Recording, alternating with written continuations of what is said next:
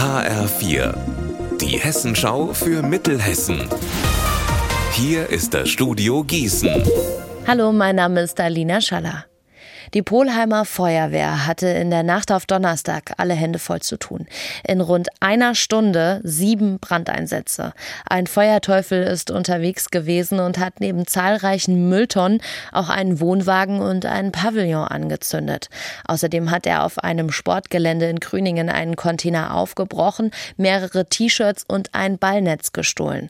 Die Polizei hat noch am selben Abend einen Tatverdächtigen festgenommen, ein 29 Jahre alter Mann. Die Polizei Polizei schätzt den Schaden auf etwa 40.000 Euro.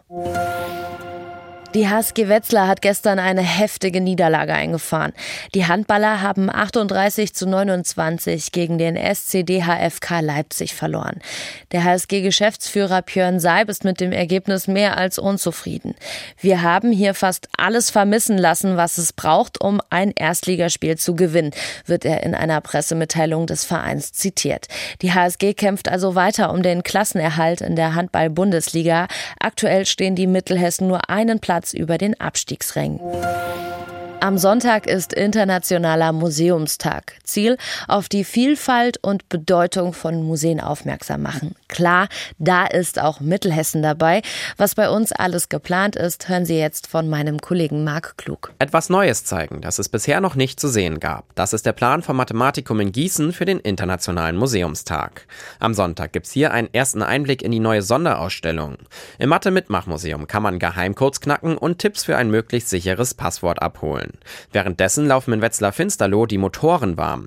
Der landwirtschaftliche Verein Landil ist erstmals auch mit einer Oldtimer-Ausstellung am Start. Hier gibt's unter anderem eine über 50 Jahre alte Kartoffeldämpfmaschine zu sehen. Die Museen in Gießen und Wetzlar und zum Beispiel auch die Gedenkstätte Hadamar oder die Grube Fortuna in Solms-Oberbiel haben alle eins gemeinsam. Am Sonntag gibt's hier freien Eintritt.